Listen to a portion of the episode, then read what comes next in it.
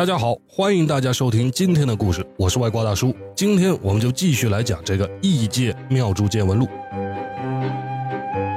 我们异界用的时间也是类似地球的太阳历法，区别呢就是当太阳距离我们这个星球最远的那几天，就是我们的新年。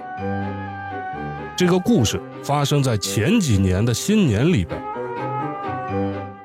我们香辣省的一个朋友来我们庙里烧香味棍儿他是一所私立学堂的堂主，姓冯。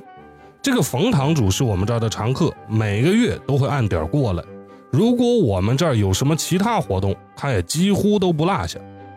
香味棍儿呢是一种祭祀用品，好的香味棍儿是用天然木材屑加上一些胶做成的。市场上比较常见的呢，大多都是有别的东西添加进去。这香味棍用火一点，就会有淡淡的青烟和袅袅的香气出来啊，十分好闻。冯堂主对我们这儿这一套东西是非常熟悉，他先点上香味棍，拿起灸筒就开始抓灸。这个抓灸啊，是我们这儿一种非常常见的娱乐方式啊，用来预测自己以后的运气怎么样。当然了，通常都是蒙人的啊，仅供娱乐。地球上也没有，所以大家呢千万别对号入座。他抓完之后，自己就摊开了抓到的纸条给我看，上面写着：“正大有鬼神之助，吉祥成忠厚之报，不怕邪魔小祟，只看秋收冬藏。”我问这个冯堂主所求何事，他说。我就想看看今年的事业怎么样。我正打算回答他呢，旁边干坐着的一个老杨头突然转过来说了一句：“你今年有一个学官又出事但是牵连不到你。你今年的财运不错。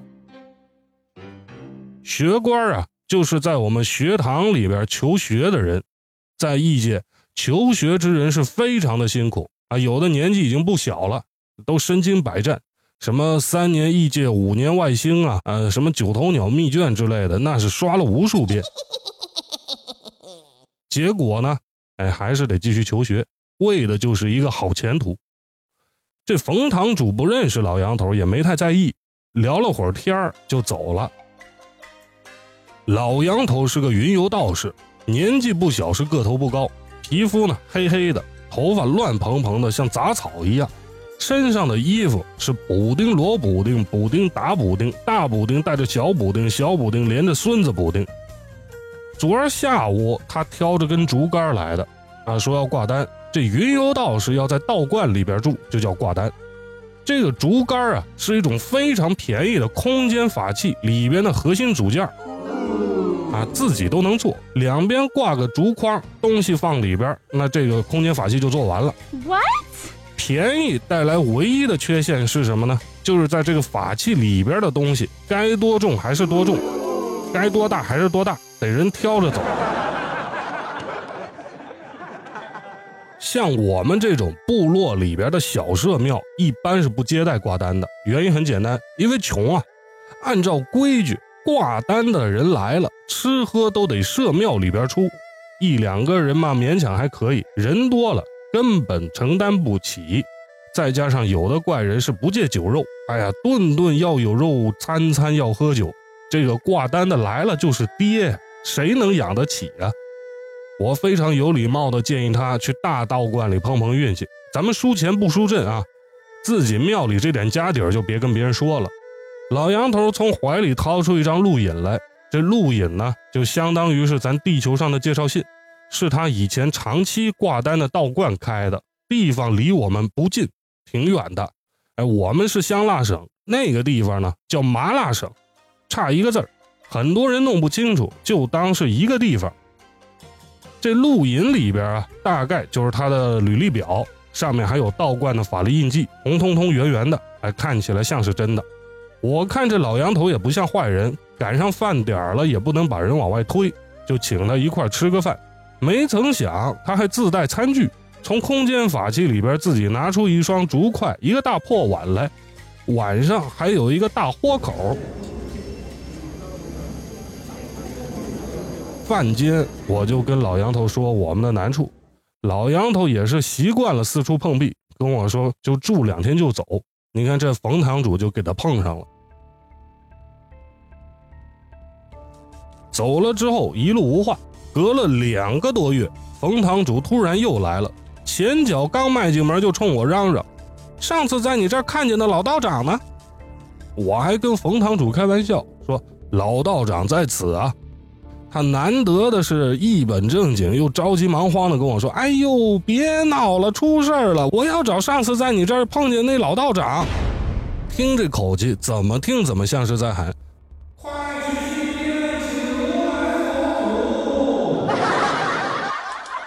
我估计他说的那个老道长就是老杨头，就跟他说，他是个云游道士，在我这儿吃完饭没几天就走了。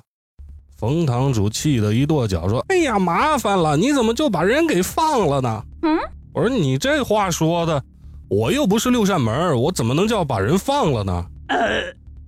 冯堂主很无奈，搬了把木凳坐下来说：“过完年生意是不错。”但是谁曾想，前两天带学官去医馆做例行检查，结果其中的一个学官查出来一种要人命的怪病，哎呦，给我吓的！出于朋友的角度啊，我还是问了一句：“他这个怪病跟你没关系吧？”冯堂主苦笑地说：“那倒没有，亏了这个病不传染，要不然我就麻烦了。”我是想起那天老道长说有学官会出事儿，哎，你说他是不是能有什么办法呢？冯堂主是觉得这老杨头有办法解决，可我也不知道这老杨头去了哪儿啊。他比我还穷，千里传音是肯定没法用，他买不起那传音用的小盒啊。这千里传音虽然不耗费法力，但是每次传音都需要花银两。而且他那小盒子价格也不低，老杨头是绝对没有足够的银两去买的。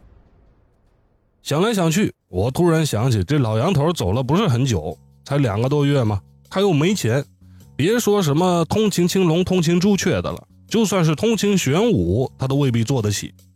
这儿要说一下，这青龙、朱雀、玄武啊，是我们异界最流行的通行方式。朱雀最快，在天上飞。但是不能用千里传音，而且呢会有一些不舒服的反应。通常来说，价格还比较高。青龙呢，在青龙轨道线上跑，速度比较快啊，最主要的是比较舒服，而且还能用千里传音。玄武是最慢的，但是好在哪儿都能去啊，型号又多，有大有小，价格也是相对最便宜的。老杨头既然连做玄武的银子都不够，得靠自个儿溜达。应该还没溜达出我们所在的这个香辣行省，我呢就开始一个一个的给本省的大道观传音，问他们最近有没有接收一个麻辣省来的云游道士。传到第七个道观的时候，那边负责人说，是有个挺老的云游道长刚来呀，就住了三天，拿着一封录引，麻辣省那边的。呃，是不是人长得精瘦，头发乱糟糟，皮肤很黑，还挑了一副竹竿儿？就是这样的呀。刚才你传音过来之前，我还跟他 say 拜拜了呢。他走了，我举着传音盒大喊：“赶紧把他追回来呀！”干什么？他是犯什么事儿了吗？我是生怕老杨头跑了找不回来了，赶紧说：“你就先把他给我追回来，八卦的事咱慢慢再扒啊！救人要紧，十万火急，赶紧的。”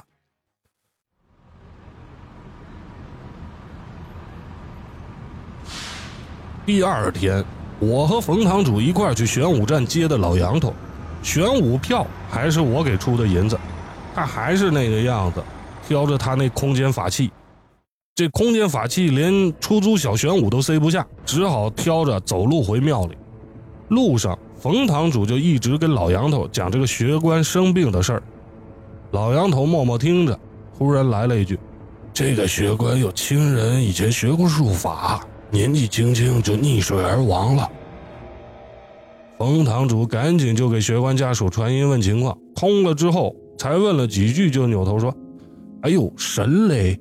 学官的舅爷爷年轻的时候是个术士，有些歪门邪道啊，经常给人下害手要钱。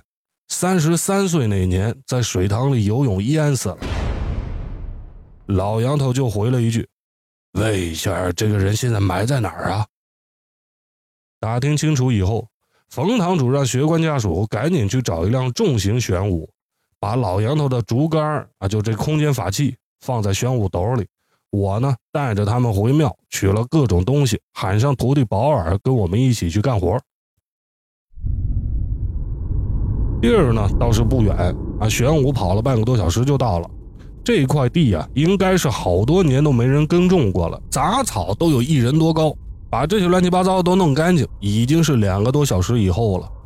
我和老杨头穿上法衣，开始做我们异界特有的术法。我徒弟保尔呢，就开始点火，准备烧这些祭祀用的东西，包括这个香灰棍。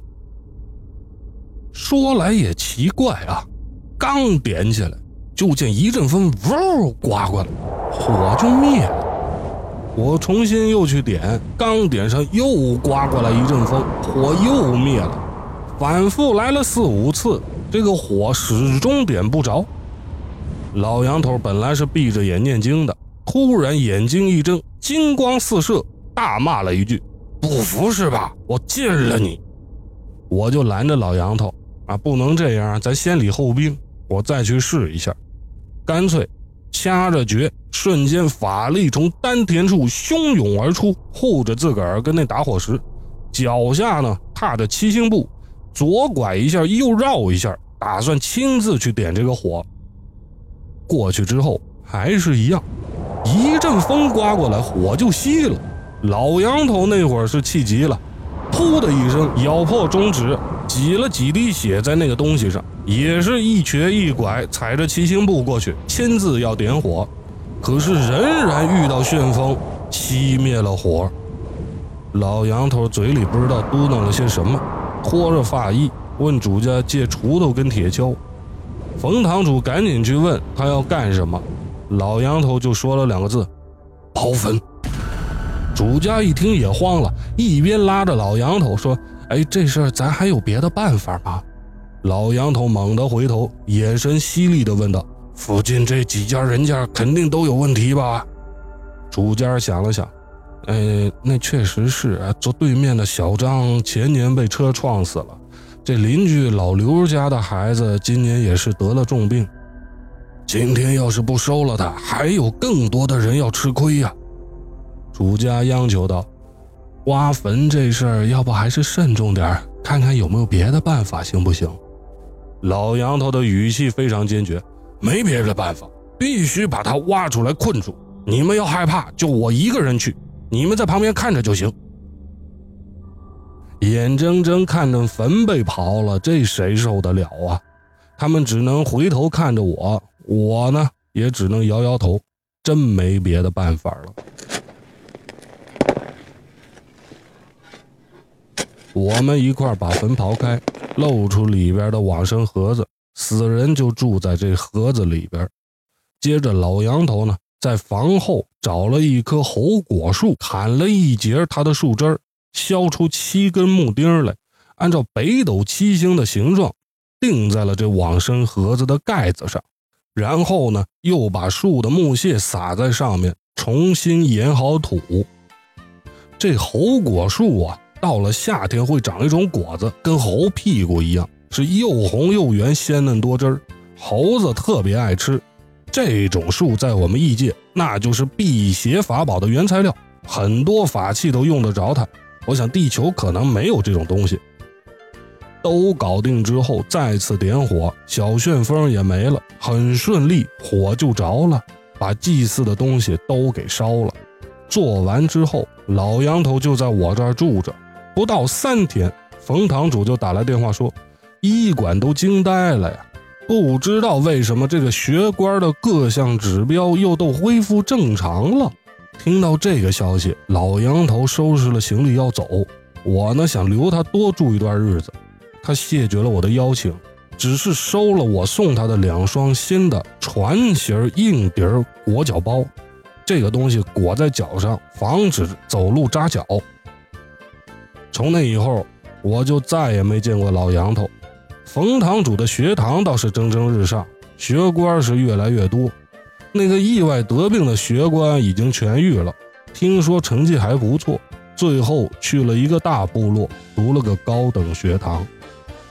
今天的故事先到这里，麻烦支持一下外挂大叔，新人主播不容易，你的每一个点赞、打赏、关注都是给大叔巨大的鼓励，谢谢。